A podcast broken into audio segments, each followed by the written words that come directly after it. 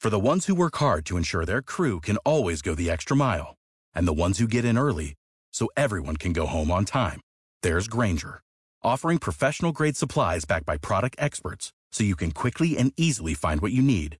Plus, you can count on access to a committed team ready to go the extra mile for you. Call, clickgranger.com, or just stop by. Granger, for the ones who get it done.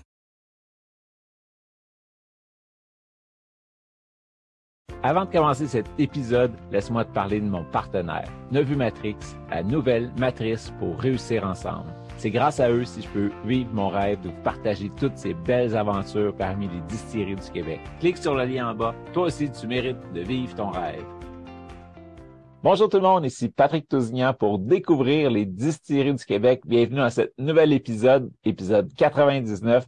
Aujourd'hui, on s'en va pour moi dans le Grand Nord parce que je suis jamais monté aussi haut que ça.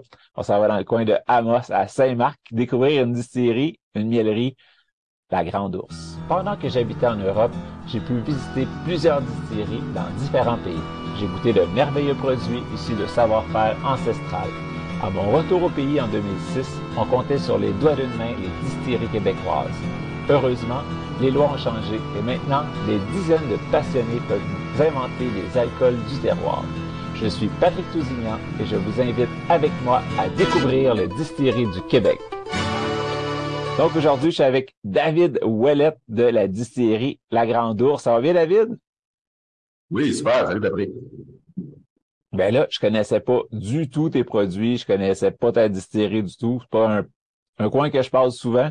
Fait que j'ai hâte d'en apprendre plus, puis je suis sûr qu'il y a plein de monde comme moi qui ont hâte de découvrir qu'est-ce que vous faites dans votre bout. Fait que avant de commencer côté distillerie, t'es qui toi, puis pourquoi que tu as décidé de partir une distillerie? OK, ben ça, ça, là, on part de loin. On part de loin parce que euh, souvent, les, les gens qui parlent des distilleries, on dirait qu'il y, y, a quelque chose qui va être un peu commun, c'est que c'est du monde qui parle de l'amour des spiritueux en premier. Euh, moi, je suis pas parti de l'amour des spiritueux. L'amour des spiritueux est venu par après. Moi, je suis parti de l'amour des abeilles. Tu sais, moi, mon trip, c'est les abeilles. Ça fait, j'ai parti en 2006, fait que ça fait 17 ans. Cette année, ça va être notre 17e année euh, qu'on est producteur apicole. Fait que moi, c'est les abeilles, ma passion, c'est, ça a toujours été mon. Puis, je sais depuis le début que j'ai parti euh, ma ferme apicole que je ferais un jour de l'hydromel. Ça, c'était dans mes plans, j'avais ça en tête. Ça va être une hydromellerie un jour. Euh, on verra c'est quand, je sais pas, mais c'était dans le plan. Dans, ma vision, disant, mettons, quand j'ai parti au départ, il y avait de l'hydromel. Puis ensuite de ça, en plus de l'hydromel, euh, la mode est un peu en ce moment au spiritueux, les gens tripent. Euh, moi, je me suis mis à découvrir les spiritueux dès les dernières années. Je me suis mis à triper, à goûter les gins du Québec.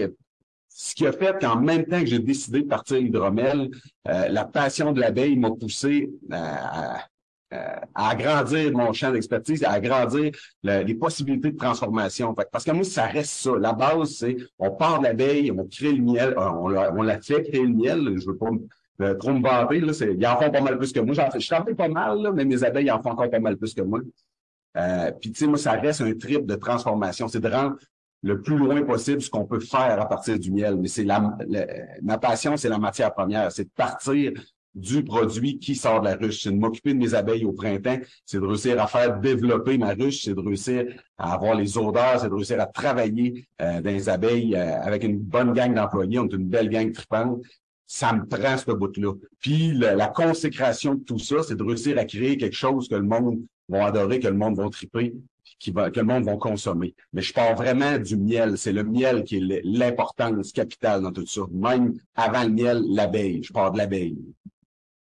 J'imagine que dans ton coin, l'été est un petit peu plus court. Est-ce que tu as moins de production de miel ou euh, c'est un peu égal à partout au Québec? Je connais pas les abeilles, là, fait que je te pose la question. C'est différent. La nature est bien faite. La nature, ce qu'elle va dire, c'est toi, ta saison est un peu plus courte que les autres, mais on va t'en donner un peu plus pendant ta saison. Puis, à mesure qu'on monte dans le nord pour faire de l'apiculture, dans tous les livres d'apiculture, la ligne la plus nordique pour dire que c'est possible de vivre de l'apiculture est à peu près 2 à 300 km en bas de chez nous. Ce qui veut dire qu'en théorie, je peux pas en vivre. On réussit, là, mais c'est pas toujours facile. Sauf que ça fait qu'il va y avoir euh, des inégalités au niveau des mielés. Fait qu'on va avoir des très, très bonnes mielées certaines années, meilleures que dans le sud du Québec, mais il y a d'autres années qu'on va en avoir des bien moins bonnes parce que c'est un peu plus aléatoire. Sauf que la luminosité est plus longue ici. Euh, à Saint-Jean-Baptiste, on va avoir deux heures de plus, un heure et demi de plus que les gens dans le sud du Québec. Ben, les abeilles aussi ont ça plus de temps pour butiner. Euh, la fraîcheur des nuits va venir concentrer les sucres ça va faire que les abeilles vont avoir un peu moins besoin de travailler le miel, euh, le nectar qui sort des fleurs. Ils vont avoir un peu moins besoin de le travailler avant d'atteindre le niveau du miel, ce qui fait qu'ils vont réussir à repartir plus vite en chercher d'autres. Ils vont avoir plus de ressources de la ruche qui vont être attribuées à aller chercher le nectar au lieu d'être en train de le travailler. Ce qui fait qu'au final, on n'a pas des moins bonnes. Je dirais que la plupart des années, on a des meilleures moyennes que ceux du Québec. Mais il y a d'autres saisons que c'est vraiment moins bon. Euh, on est très, très, très... Euh, on, ben, tous les agriculteurs sont au dépend de l'agriculture, sont au dépend de la nature, mais je te dirais que plus qu'on va dans le nord, c'est pareil dans le grain, c'est pareil euh, dans, la majorité des productions agricoles, c'est un peu plus difficile parce que c'est un peu plus aléatoire les récoltes. Et puis j'imagine que c'est le miel doit être différent aussi, les arômes, contrairement ici, euh, que c'est beaucoup de trèfle, quelque chose comme ça. C'est quoi qui prédomine dans ton coin ou c'est quoi qui fait la particularité de ton miel? Ben, nous, on va, euh, il y a moins de diversité, évidemment. Euh, sauf qu'on va, nous autres, on va appeler le miel selon les saisons. On va travailler avec les saisons. Fait va avoir un premier miel qu'on va sortir à Saint-Jean-Baptiste environ. Puis ça, c'est un miel qu'on dit miel de printemps, mais qui va être en majorité. Les deux fleurs majoritaires, ça va être le, euh, le pissenlit, puis le saule. Euh, après les arbres, la, feuille de saule. Fait que, dépendamment des années, euh, parce que, euh, par exemple, le pissenlit rendu en haut 23 degrés Celsius, il coule plus. Dans, dans, notre jargon, on dit qu'il coule plus, ça veut dire qu'il n'y a pas de production de nectar. Fait que les abeilles iront pas sur celui-là, ils vont chercher ailleurs. Des fois, il est tout seul, il est en même temps que les pommiers, mais nous, on fait pas de pollinisation dans le pommier.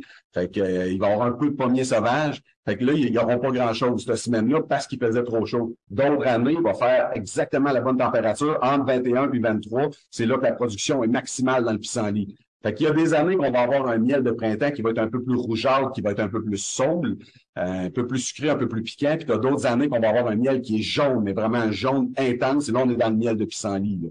Ça reste, c'est aussi la beauté de la chose, c'est que c'est un produit de terroir. C'est que d'une récolte à l'autre, d'une année à l'autre, d'un territoire à l'autre. Moi, j'ai parlé, parlé, avec des vieux apiculteurs qui disaient euh, euh, j'ai déménagé euh, ma miellerie de 300 km, j'ai failli faire faillite parce que je savais plus comment travailler. Ça devenait un autre métier. 300 km plus loin, c'est plus les mêmes dates, c'est plus les mêmes miellés, c'est plus la même façon de travailler. C'est faut apprendre à vivre avec le territoire. Quand on commence en apiculture, première chose qu'on fait, on appelle les apiculteurs du coin. Dans mon coin, il y en a pas beaucoup, vraiment pas beaucoup. je suis le seul, à, le, le plus proche est à 200 km. Fait que, on appelle les autres. Fait que j'appelais des gens dans le sud du Québec, je posais des questions, j'essayais de me former parce qu'il n'y avait pas de formation. Maintenant, il y a une très bonne formation, mais il n'y en avait pas dans le temps. Euh, fait que j'essayais de me former, puis il n'y a personne qui me répondait à la même chose. Puis euh, je trouvais ça frustrant au début parce que je, je pose la même question à trois apiculteurs, j'ai trois réponses complètement différentes. Puis maintenant, j'ai des petits nouveaux qui m'appellent, puis quand je leur réponds, je le sais qu'ils ont eu une réponse contraire la veille par quelqu'un d'autre. J'ai fini par comprendre que ça se peut qu'il y ait d'autres raisons en plus, des apiculteurs-là. là on, est comme ailleurs. C'est normal. Mais c'est la beauté de la chose.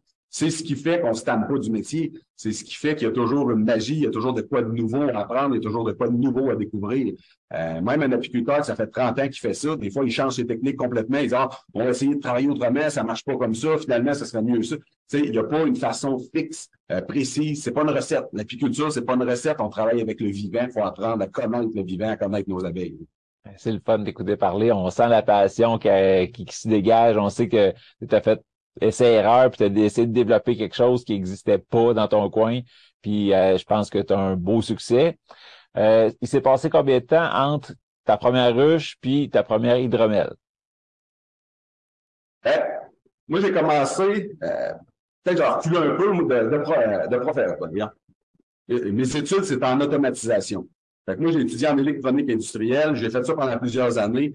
Euh, je travaillais pour des entreprises, on programmait des moulins surtout à l'étranger. Fait que j'ai fait en France, en Finlande. Je me suis promené un peu partout sur la planète à programmer des machines. Puis la vie de start-up me convenait plus.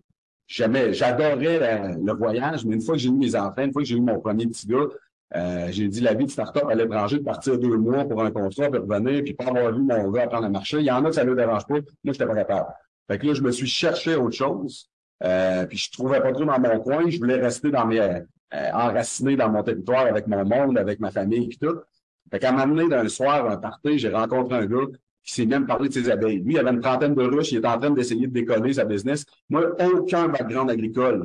Ben, comme tout le monde, euh, je veux dire, il y a trois générations, oui, mais aucun background agricole proche. Euh, pas de notion en agriculture, euh, en agriculture, rien. Mais là, je me suis mis à triper ses abeilles. Toute la soirée, il m'en a parlé. Le lendemain, je suis allé passer la journée chez eux.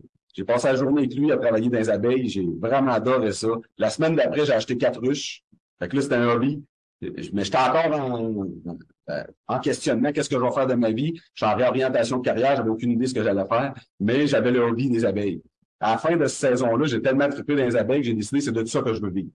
Puis là, on est en 2006, fait que j'ai pris la décision, euh, je veux gagner ma vie de ça. Fait que là, tu s'en vas rencontrer la financière agricole ou la banque pour leur dire, je veux vivre de la production apicole. OK, as-tu un voisin qui réussit à vivre de ça? Tu connais-tu quelqu'un? Tu penses-tu que ça a des chances de marcher? Fait que personne ne me croyait. Là, j'étais comme un, un, un, un qui essaye de, de, de pelleter des nuages puis qui pense qu'il va gagner sa vie à faire ça. Fait que ça a pris ben du love money. Fait qu'emprunter de l'argent aux beaux-parents, aux parents, j'ai vendu ma vieille Westphalia, euh, j'ai sorti toutes mes rêves, j'ai dit, OK, all in, on fonce, puis on, on décolle là-dedans. Ça a été lent, ça a été euh, beaucoup d'apprentissage, parce que comme je disais tantôt, il n'y avait pas de formation en apiculture. Il y en avait une à Alma qui était en train de se bâtir, mais à chaque année, les trois premières années que j'ai décollé, Alma essayait de partir sa formation en apiculture, puis à chaque fois, il y avait pas assez d'inscription. Fait qu'il me rappelait pour dire désolé, c'est cancellé, pensez d'inscription. Fait que j'ai fini par l'apprendre sur le tas. Mais moi, j'étais assez autodidacte, ce qui fait que ça m'allait quand même. Mais il y a beaucoup d'erreurs que j'ai faites que j'aurais pas faites si j'avais eu une formation, une bonne formation de base. C'est un peu pour ça maintenant, j'en donne des formations en apiculture. Euh, c'est juste des formations d'initiation, mais les gens viennent passer une journée complète. Quand je leur vends des nucléis, quand je leur vends des ruches, ils viennent passer la journée avec moi avant une journée complète à se faire bourrer le crâne de bien, bien, bien de la théorie, puis un peu de pratique, puis après ça, ils repartent avec les abeilles. Fait que pour répondre à ta question, je me suis perdu un peu, excuse-moi. euh, quand j'ai commencé en 2006, puis que j'ai mis le plan d'affaires, puis que j'ai pensé ma vision de quoi ça avait l'air, comme je disais tantôt, je m'imaginais dix ans plus tard avec une hydromellerie. Je savais que je ferais de l'hydromel, je voulais un site qui était rempli de monde, euh, ça aussi, ça faisait peur aux, euh, aux financiers parce que euh, vous autres, dans le sud du Québec ou euh, Québec partout, c'est facile parce qu'il y en a de ça. c'est des soyers, ça fait longtemps, il y a de ça partout. Ici, en Abitibi, c'est assez récent. Nous autres, je dirais, on n'est pas les premiers, mais proches d'avoir une boutique à la ferme sur une artère passante. Euh, il passe quand même 3000 véhicules par jour en avant de chez nous. Euh, fait que là, de réussir à bâtir un projet agro-touristique où le monde va venir faire des visites à la ferme, vont venir à une boutique, euh, puis ils vont remplir la place. Puis moi, c'est ça, mon trip, c'est pas de vendre mes produits à la grandeur de la province. Euh, on, a quand même un bon chiffre d'affaires. On est rendu à peu près un million de chiffre d'affaires, mais ce chiffre d'affaires-là, il se fait juste en Abitibi. Puis j'espère continuer. On a encore beaucoup de projets de développement. On va encore acheter plein de choses. Puis mon rêve, c'est de pas avoir besoin de sortir de l'Abitibi. C'est pas que je vous aime pas tout le monde en dehors. c'est juste que euh, moi, ce que j'aime, c'est que le monde vienne me voir, vienne me rencontrer, vienne acheter sur place. Puis des, entreprises comme ça, c'est ce qui crée des différenciations de région. C'est ce qui fait que quand on voyage, puis qu'on va quelque part, euh, on n'a pas, on retourne pas manger McDonald's parce que c'est la même chose dans toutes les régions, qu'on est habitué à quelque chose. On va découvrir les attraits de la place, on va découvrir les produits de la place. moi, je trouve qu'il y en a pas assez de ça. Euh, puis je parle, parle pas juste de distillerie, là. Je parle à l'hydromellerie, euh, les alcools, mais même tous les produits. On va quelque part, puis on est, on a connu quelque chose d'unique qu'on n'aurait pas pu acheter au marché Jean Talon, qu'on n'aurait pas pu acheter ailleurs. Euh, puis je, comprends, je, conçois que les producteurs, on a besoin, on n'a pas toute la chance de réussir à créer un réseau comme ça. Euh, mais moi, je dirais que j'ai réussi à créer un réseau. On a réussi à créer quelque chose qui fait qu'on réussit à en vivre en restant juste régional. Ça, ça, euh, je trouve ça vraiment très Mais ça se peut que l'hydromel. L'hydromel, je dis ça, mais je commence à faire des pourparlers en ce moment, puis je commence à travailler le marché pour probablement sortir, euh, pas avec tous les produits, parce qu'on va revenir à ça, mais moi, mon permis de distillateur, c'est un permis artisanal. Donc, mes produits artisanaux, je les vends pas en SAQ. Fait que moi, euh, c'est pas une grosse production. Euh, j'ai commencé à faire le gin il y a un an et demi, à peu près. Je suis rendu à 4 ou 5 000 bouteilles de vendues. Fait que, tu sais, c'est une vente seulement sur place. Puis moi, ça me va comme ça. Euh, je pas ça qu'il y ait un changement de cadre réglementaire pour réussir à fournir des restos ou fournir des bars pour se faire connaître un peu plus, mais rester régional. Mais j'ai pas l'intention euh, de rentrer dans les SAQ, euh, étant donné les marges, étant donné ce que ce que ça implique de travailler avec le réseau des SAQ, c'est d'être obligé d'avoir des volumes beaucoup plus grands. Tandis que en travaillant de façon artisanale, euh, moi, je suis obligé d'utiliser le miel de mes ruches, je suis obligé de travailler avec mes abeilles toute l'année pour réussir à produire ma matière première, qui, elle, va être fermentée, ensuite de ça, elle va être distillée. Avec une deuxième distillation pour le gin, puis il y, a, plusieurs procédés différents pour les autres produits, mais ce qui est commun de tous les producteurs artisanaux, les permis artisanaux, c'est important de le dire. La plupart des gens commencent à le savoir, mais c'est important de le dire, c'est qu'on part de notre matière première. Ça, c'est complètement autre chose. C'est complètement autre chose. Au lieu d'acheter un alcool déjà fait, on vient retravailler. Il y a quand même un savoir-faire, je ne sais pas qu'il n'y a pas de savoir-faire, mais le fait de partir de zéro, de partir de la base, d'avoir à passer des semaines, des mois de temps à travailler avec mes abeilles avant de réussir à créer ma matière première, puis ensuite de ça, la fermenter, puis ensuite de ça, la distiller. Euh, c'est tout qu'un autre défi, c'est toute une paire de manches. oui, puis même si tes ruches sont éparpillées un peu partout pour aller ramasser euh, ce qu'ils ont besoin des abeilles. Tu peux même pas dire ben, je vais enlever le miel sur place puis je vais juste ramener le miel à la maison. Faut que tu t'emmènes tes cadres à distillerie, ben, à la miellerie, puis enlever le miel là. Fait que, ça, ça rajoute des étapes toi, de job que c'est pas évident. Le côté artisanal qu'il faut vraiment que tout vienne de chez vous, chez vous. Chapeau. C'est une belle passion parce que c'est là que tu vas vraiment mettre ton terroir puis ton savoir-faire à l'œuvre pour donner un produit final. C'est sûr que pour un consommateur comme moi qui est loin, c'est plate un peu de dire Ah, il y a un super beau produit dans le coin d'Amos, puis je pourrais peut-être jamais goûter sauf en y allant.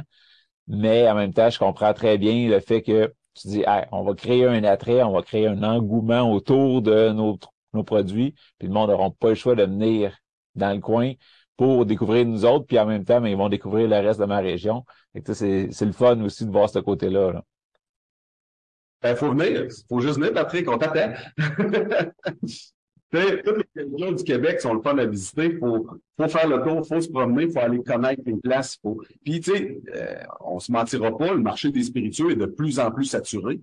Ce qui fait que chaque SAQ au Québec commence à travailler beaucoup moins avec des produits fidélisés aux, consommateurs, puis à, travailler avec les produits régionalisés. Fait que, veut, veut pas, on en revient quand même à ce que je dis. Il y a beaucoup de séries qui vont avoir de plus en plus de difficultés à sortir leurs produits dans le réseau complet des SAQ, qui vont réussir à les sortir de façon régionale, étant donné qu'il y a une trop grande offre. Fait qu'on va revenir un peu à ça euh, sauf que dans le cas des SAQ, euh, dans le cas de ce réseau-là, dans le cas de ces producteurs industriels-là, ça, ça vient causer des problèmes majeurs de, de rentabilité.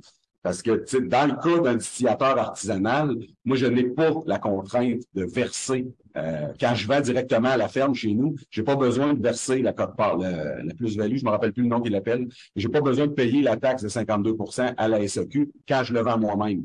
C'est l'avantage que j'ai qui vient compenser pour d'autres choses qu'on n'a pas, mais c'est un, un avantage qu'on a, nous, euh, euh, en étant un producteur artisanal. Ah, fait qu'avant qu'on rentre profondément dans tes produits distillés, on va continuer le, le trajet vers chez vous. Comment qu'on fait pour se rendre chez vous? Mettons, je pars de Montréal, je pars de Québec, là, c'est quoi la meilleure façon de se rendre chez vous? Puis, tu peux nous dire deux, trois affaires qu'il y a à faire, soit en chemin ou autour de chez vous. On, on, va par la 15, après ça, on prend la 117, on traverse le parc La Vérandrie, on arrive à Val d'Or, puis euh, rendu à Val d'Or, on s'en va vers Amos. Puis nous, la distillerie, euh, hydromellerie, miellerie, c'est Tente, Amos, puis Val d'Or. Puis, euh, tu sais, la VTB, c'est le paradis euh, de la nature. Ceux qui aiment le trekking en forêt, la marche, la motoneige, en, quand vous êtes en hiver, ça se rend en motoneige ici. Il y, a moyen de faire tout partout. Euh, puis il y a beaucoup d'attraits. L'agro-tourisme n'est pas fort, mais il y a quand même beaucoup de, de tourisme. On a la Cité de l'Art. Si vous voulez connaître le monde des mines, il y a moyen de descendre sous terre, faire une visite, on descend sous terre. Euh, sinon, il y a le refuge Pajot, qui est un attrait majeur dans le coin ici, qui est une place où ce qui garde euh, les animaux malades qui vont les remettre en liberté. Fait il va y avoir beaucoup de naturalisation, il va y avoir beaucoup, il parle des animaux. c'est un attrait vraiment trippant. Sinon, on a le labyrinthe des insectes. Il y a plein de choses à faire. Euh, il y a plein de choses à faire dans le coin.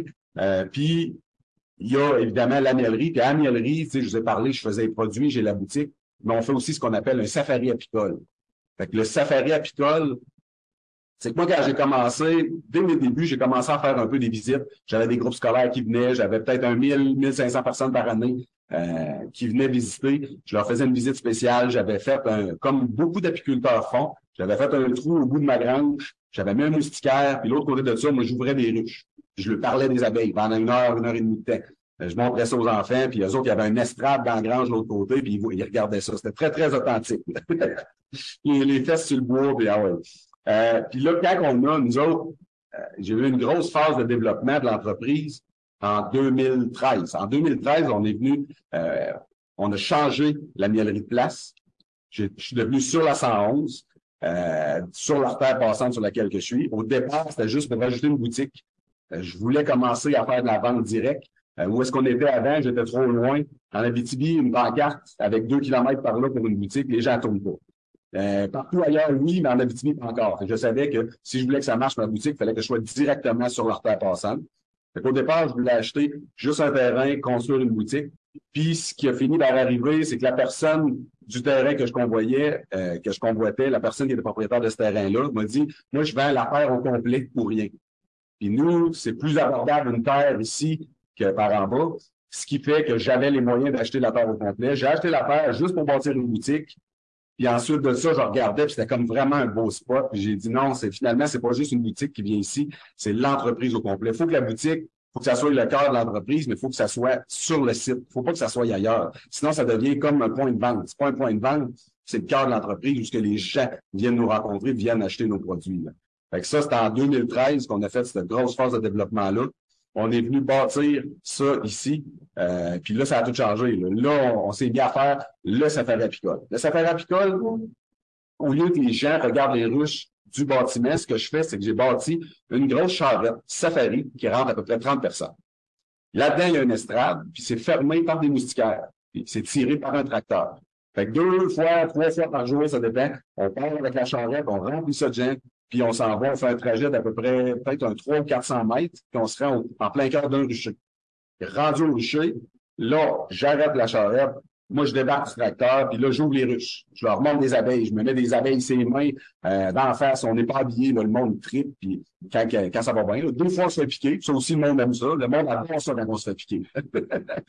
puis ceux qui avaient un peu plus de guts, à peu près 100-150 pieds avant d'arriver au rucher, je les débarque, puis eux autres, ils ont loué un habit. Fait qu'ils ont la vie, eux autres, ils viennent des ruches, puis au lieu d'être dans la charrette protégée, ils sont juste à côté des ruches. Les autres, ils ont signé un disclaimer que ça se peut qu'ils se fassent piquer. Ça arrive des fois, mais c'est rare. Mais c'est déjà arrivé. Puis eux autres, ils, autres aussi, avec des gants, eux autres, par exemple, habillés, puis avec des gants, ils vont avoir des abeilles ses mains, ils vont tenir les cadres, ils vont peser le poids d'une... Parce que ça a l'air de rien, là, mais une hausse, quand c'est rempli de miel, là, ça pèse 80 livres. Fait que souvent, les gens font le saut à quel point c'est pesant. Fait que c'est vraiment une expérience tripante. Ça vaut la peine de monter en Abitibi juste pour ça. Ça donne le goût, ça donne le goût.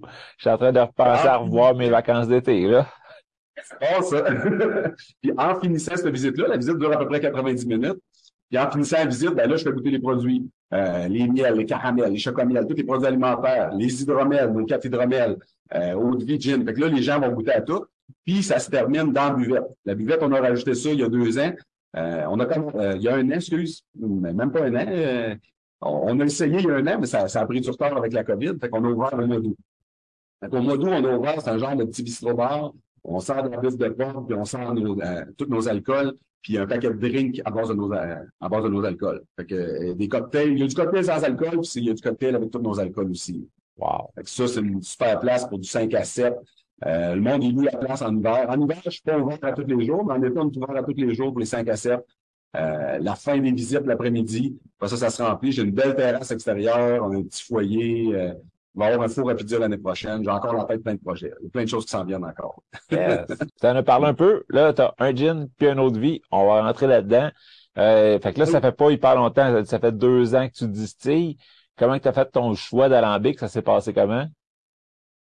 Ben, moi, j'ai travaillé avec quelqu'un qui se promène, qui a, qui a, de l'expérience, qui a travaillé sur plusieurs fermes, euh, qui m'a proposé un produit. Je dirais, même quand je l'ai engagé, comme je disais tantôt, moi, mon, mon gros trip, ça reste, comme je disais, le miel, ça reste l'abeille. Fait que j'ai décidé, j'avais déjà décidé il y a longtemps que je ferais l'hydromel, parce que l'hydromel, c'était comme une consécration de, la transformation du miel. J'ai engagé un consultant. J'ai fait de la formation il y a dix ans, j'ai lu beaucoup depuis, j'ai fait des tests, mais j'ai engagé un consultant. Puis quand le consultant est venu chez nous, c'est lui à force de parler, je suis devenu chum avec, puis à force de parler avec mon consultant, il m'a comme convaincu euh, de rentrer dans le monde des spiritueux en plus. Fait que c'est là qu'on s'est mis à travailler. C'est un, un alambic polonais. Euh, ça vient, euh, voyons, c'est un G-Still. G-Still, puis c'est un alambic qui, qui est semi-automatisé qu'on est capable, quelqu'un qui comprend rien serait capable d'utiliser quand même. Mais il faut, faut comprendre ce qui se passe, faut comprendre la théorie, faut comprendre ce qu'il y a en arrière. Mais c'est euh, un alambic qui est très, très facile à travailler. Il, y a, beaucoup de facilité, il y a beaucoup de programmation que tu peux faire, qu'après ça, ça se fait tout seul. Il n'y a pas d'opération manuelle d'ouverture, fermeture de valve. Euh, cette opération-là a été faite par des couples qui ont été décidés la première fois qu'on a fait des tests. Puis ensuite de ça, euh, je dirais que ça, ça, ça, va arriver, surtout pour l'eau de vie, euh, surtout pour l'eau de vie, que la, la courbe va changer. D'une fois à l'autre, on va faire des distillations fractionnées, qu'on va regarder, puis on va changer euh, la quantité de tête, la quantité de queue qu'on va sortir pour rapetisser le cœur selon les batchs. parce que nous, comme je disais, on part d'une matière première. La matière première n'a pas été récoltée dans le même contexte. ça vient pas du même rucher, ça vient pas de la même place. Fait que des alcools un peu moins intéressants qui sont dans les têtes ou dans les queues, il peut en avoir un peu plus ou un peu moins, dépendamment, dépendamment de ben, ben, ben des facteurs. Le taux de glucose, le taux de fructose, la façon qu'on l'a fermenté. Parce que, tu sais, moi, quand je pars, euh, la, plupart des, euh, des industriels, quand ils décident qu'ils font une batch, euh, ils l'ont le lendemain. Le lendemain, ils l'ont. Ils ont parti leur alcool de base. Moi, quand je décide que je fais une batch, euh, si je pars du miel, mettons que je dis pas que je, suis parti des, abeilles, mais je pars de mon baril de miel, j'en ai pour un mois et demi avant de réussir à sortir mes bouteilles. parce que j'ai un mois de fermentation, plus la distillation, plus la deuxième distillation, plus le temps de repos après ça pour réussir à le faire maturer un peu. Puis là, on parle pour un produit frais. Là, on commence en plus à faire les brandés, on commence à travailler de l'eau de vie qu'on va vieillir en barrique. Euh, là, on parle en plus de ça quelques mois en barrique au minimum ou jusqu'à quelques années, éventuellement. Là, le prochain projet, c'est un beau grand chef pour réussir à, à en vieillir beaucoup, mais en même temps, en ce moment, ça donnerait rien, j'ai pas les ruches nécessaires. Fait faut que je grossisse le cheptel. Ça, j'en ai pas parlé, mais de mes quatre ruches de ma première année, euh, la deuxième année, quand j'ai décidé que je décollais, j'ai acheté 50 ruches que j'ai divisées, que j'ai monté à peu près à 100. Puis ensuite de ça, l'année suivante, j'ai grossi un peu. Pour là, en ce moment, on est rendu à peu près à 450 ruches. Fait qu'à 450 ruches, je fournis mon marché de détail plus les hydromètres spiritueux que je fais en ce moment, mais je suis limite. Je suis limite, fait que cette année, on commence à grossir le cheptel. On va essayer de monter jusqu'à 800 ruches. Puis la raison aussi que je veux pas passer par le réseau des SAQ puis de vendre à la grandeur de la province, c'est que si je me mets à faire ça, faut que j'aie plus de ruches. Fait faut que je grossisse beaucoup au niveau des ruches, puis je sais que je vais finir par moins aimer euh, ma passion des abeilles. Moi, j'aurais pas de fun d'avoir 2000 ruches. Euh, même à 800 ruches, ça va commencer, euh, ça va commencer à être lourd un peu des fois. Parce que, tu sais, on finit par faire le même move dans chacune des ruches. Fait que, tu sais, la, passion, c'est pour ça que moi, j'ai le goût de rester un peu plus petit, de pas avoir besoin d'avoir 2000 ruches, mais que chaque bouteille soit un peu plus rentable pour moi. Donc, que vous veniez la chercher directement à série. C'est ça le but. Et là, c'est une autre question qui s'était soulevée. C'est à 400 ruches, est-ce que tu es tout seul à faire tout ça ou tu commences à te bâtir une équipe d'employés? Ah non, ça prend une équipe. Nous autres, en, été, on est à peu près une quinzaine de personnes, euh, avec la buvette, évidemment, la buvette, la boutique, toute la transformation, puis les ruches. Euh, puis en été, comme en hiver, comme en ce moment, là, on est sept en ce moment. Fait qu'on est sept à travailler temps plein. À travailler sur ce qui se fait déjà en ce moment, puis je dirais qu'en permanence, il y a quasiment un moitié d'équipe qui travaille sur ce qui s'en vient aussi. les, les, projets de recherche et développement, on, on a de la construction, euh, je dirais, si on n'avait pas à tout bâtir, parce que moi, je suis quelqu'un de vraiment très, très polyvalent. C'est un défaut et une qualité. C'est une qualité parce que je suis capable de tout faire, mais c'est un défaut parce que ça fait que je décide que j'ai le goût de tout faire. Après ça, parce que je fais tout, la, la miellerie, le bâtiment qu'on a fait ici, c'est une belle grosse grange euh, patrimoniale, c'est vraiment cute. Puis on l'a bâti de nous-mêmes, on l'a tout fait nous autres mêmes. Là, on est rendu à 8000 heures de nuit après ça. Fait nous autres mêmes. Fait que si tu as 8000 heures-là, probablement que si je m'étais lancé directement dans le domaine des alcools, ben là, au lieu d'avoir juste un gin puis une autre vie, ben j'aurais déjà des brandés, j'aurais déjà d'autres choses. Mais une progression lente, ça me dérange pas. Ça me dérange pas euh, parce que ça fait partie de mon trip. Euh, comment je dirais ça? Je fais pas. Tout le monde fait ça pour gagner sa vie, tout le monde fait ça un peu pour l'argent. Mais moi, quand j'ai un produit qui marche et que je réussis à avoir une partie de mon entreprise qui est rentable, ma plus grosse récompense, c'est que je vais avoir assez d'argent pour partir d'autres choses, pour décoller d'autres choses. Moi, mon but, c'est de créer. Euh, je carbure, je carbure à ça. Je carbure à l'accomplissement d'avoir créé quelque chose. Puis quand le monde sort d'ici, me tape dans le dos et ils disent Waouh, on est chanceux d'avoir ça en Abitibi, merci. Puis moi, c'est à ça que je carbure. Et il faut quand même que je fasse l'épicerie et que j'envoie mes enfants aux études, là, mais, mais c'est, c'est loin d'être ça qui me motive. Fait que le gars qui faisait de l'automatisation, il s'ajoute un alambic polonais à peu près automatisé. Puis après ça, là, tu crées un autre vie, puis de l'autre vie, tu redistilles, tu fais un gin. Fait que parle-moi de si je goûte à ton autre vie, à quoi je m'attends? Ben, l'autre vie, c'est drôle hein, parce que moi, j'ai fait le développement contraire. J'ai quand même commencé par faire le gin pour être sûr d'être plus grand public. Parce qu'il n'y a pas un si grand public que ça qui tripe sur les autres vies. Et pourtant, et pourtant, c'est vraiment trippant les autres vies, la subtilité, ce que tu peux aller chercher dans une autre vie. Euh, mais puis elle, elle, même, elle même pas encore sortie mon autre vie. On, on vient, de, on vient de commencer à l'embouteiller euh, la semaine prochaine. C'est comme un scoop qu'on a là. là. fait que là, je, je, te la montre. Là. Fait que l'autre vie, c'est la grande dérive. Fait que c'est ça ici. C'est une autre vie de miel. Fait qu'on part du miel. Puis euh, je, vais faire une première fermentation de mon miel. On va, on va se créer une hydromel aux alentours de 13-14% On travaille quand même assez haut. Puis de cette hydromel-là à 13-14% on va faire une première distillation. Souvent, les gens qui vont une autre vie vont faire juste une distillation, peut-être et que. Parce que nous, on va faire quand même un stripping. On va faire une première distillation qu'on va garder tout. Évidemment, on va enlever le méthanol, mais dans le miel, il y a zéro méthanol, il n'y en a pratiquement pas. On pourrait tout garder, mais on l'enlève quand même par, principe. Ensuite de ça, on va faire une deuxième distillation, c'est à la deuxième distillation qu'on va faire nos coupes. C'est là, pour notre eau de vie, qu'on va rapetisser le cœur jusqu'à se débarrasser des alcools qui sont moins intéressants. Euh, la plupart de, ta, clientèle, du monde qui écoute ça, connaissent un peu, là, mais pour ceux qui connaissent pas, c'est quand on va faire une distillation, les premiers alcools qui sortent, on va bouillir très, très, très lentement. Les premiers alcools qui sortent, ça va être des alcools qui vont être moins intéressants, qui vont être moins bons au goût, mais qui vont se mélanger dans un produit comme dans un gin. On va garder beaucoup plus, on va enlever très peu de tête, très peu de queue, parce que de toute façon, il y a une aromatisation, puis il va y avoir le genévrier, il va y avoir beaucoup de choses qui vont venir prendre le dessus, puis que l'infime fraction d'alcool un peu moins intéressant va être noyé là-dedans, ça paraîtra pas. Tandis que dans une autre vie, on est vraiment dans le produit pur. Là, il faut garder juste le cœur. Contrairement, sais, l'autre vie devrait coûter plus cher que le gin, mais elle coûte moins cher. ça se peut coûter plus cher, étant donné qu'il est plus dur à faire, qu'on garde, on se débarrasse de plus de produits, mais dans les spiritueux, il y a un petit peu ça que j'ai Il y a beaucoup de mode, il y a beaucoup de, de on n'est pas, on n'est pas autant dans, la pureté de l'acte, je trouve. Mais c'est pas grave, c'est pas si important.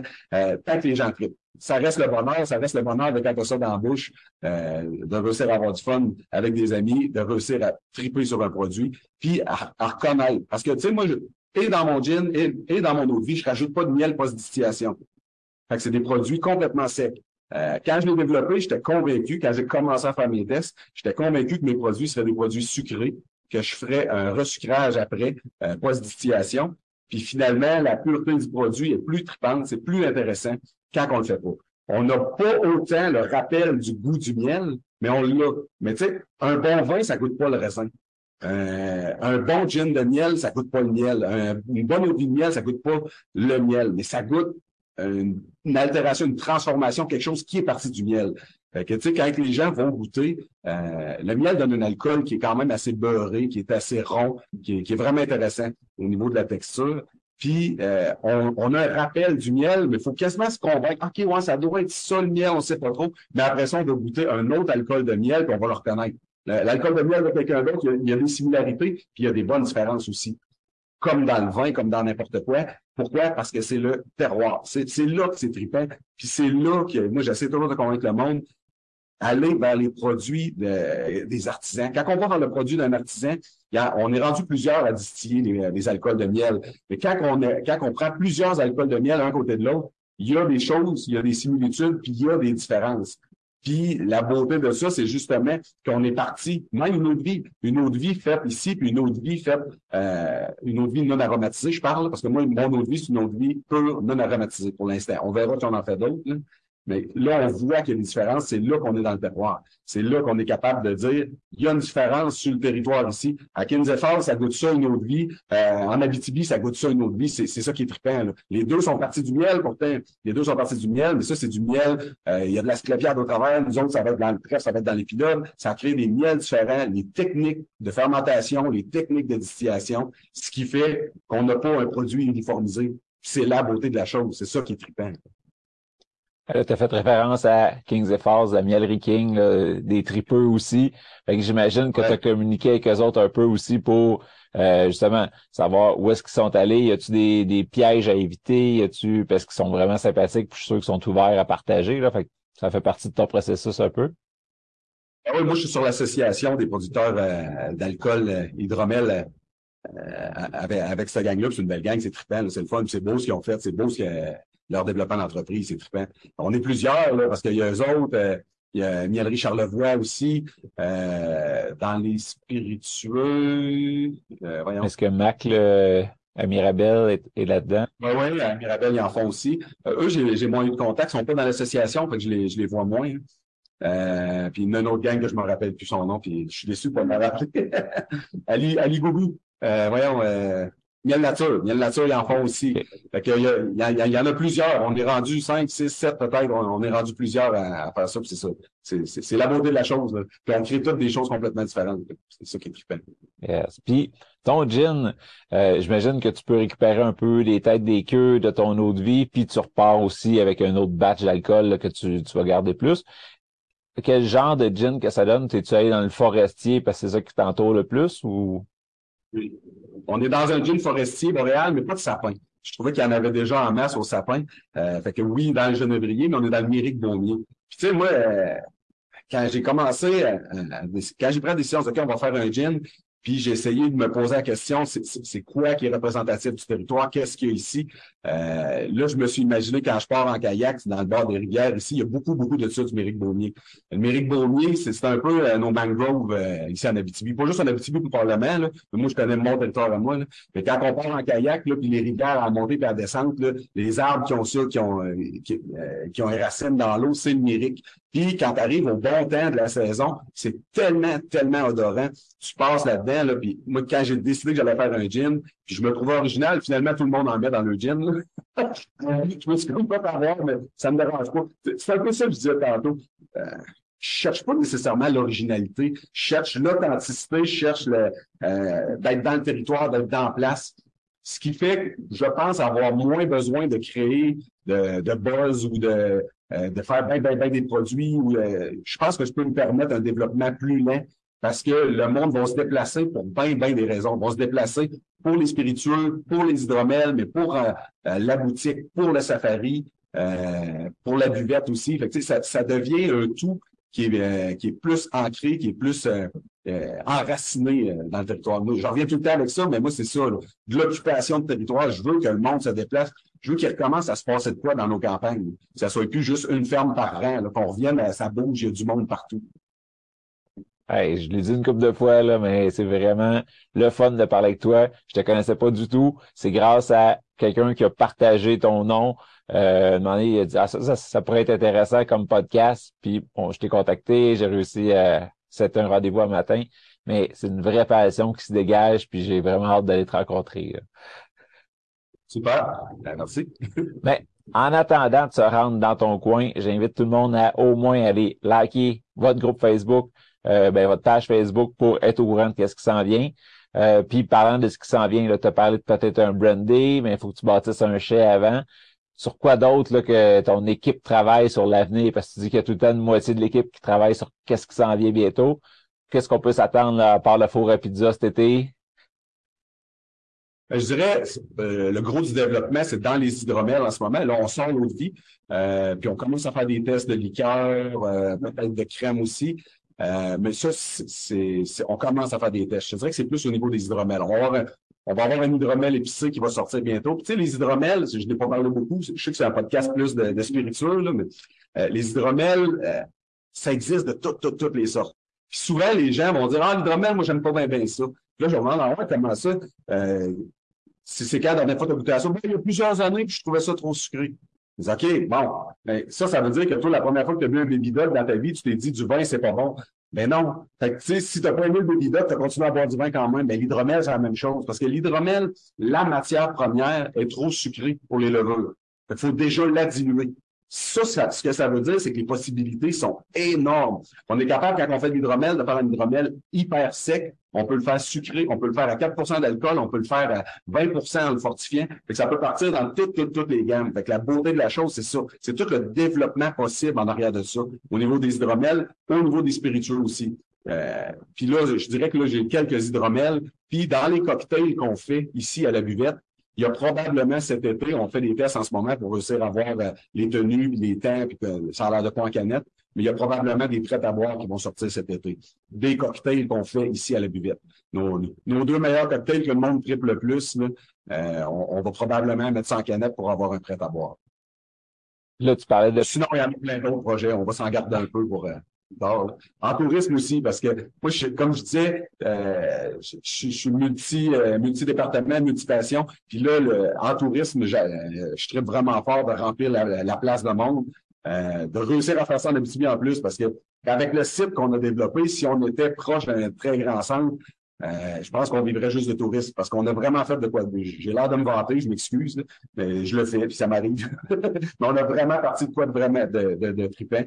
Euh, puis il y a encore des choses vraiment trippantes. On va, on va probablement embarquer dans l'hébergement alternatif. Il y a, y a, plein de choses qui vont arriver. Euh, parce que là, en ce moment, le monde prend un verre, mais il y a quand même pas mal de routes à faire. Là. Fait qu'ils en prennent juste un. Fait qu'on veut être capable de les faire dormir sur place pour qu'ils en prennent un deuxième puis un troisième. On va travailler ça. ça aussi, c'était dans mon questionnement pour euh, mes vacances de cet été. Y a une place pour dormir pas loin, mais au fil des années, ça va s'amener chez vous direct. Là. Sinon, il y en a quand même. je veux dire, il y a des hôtels aux alentours, il y a des petits camps dans le bois. Euh, euh, il y en a pour tous les goûts. Il y en a pour tous les goûts, mais il y en manque. L'alternative en Abitibi, il y en manque. Puis ça commence à se développer pas mal. Euh, des petites bulles ou des, des, affaires différentes, différenciées, là, ils commencent à en avoir tranquillement. On va embarquer là-dedans, nous autres aussi. À t'écouter, là, je risque d'essayer de convaincre ma femme de passer dans ton coin cet été. Là. Ah, les enfants, les enfants vont triper au safari aussi. Fait que ça, ça risque de s'aligner pour ça. Super. fait que ben, je remercie aussi tout le monde qui a écouté le podcast jusque-là. Euh, j'espère que vous avez trippé autant que moi parce que moi j'ai vraiment trippé à écouter David. Ben, un gros, gros merci. C'était vraiment une super rencontre ce matin, David. Belle, belle job, puis une belle passion que tu dégages, c'est vraiment cool. Merci Patrick.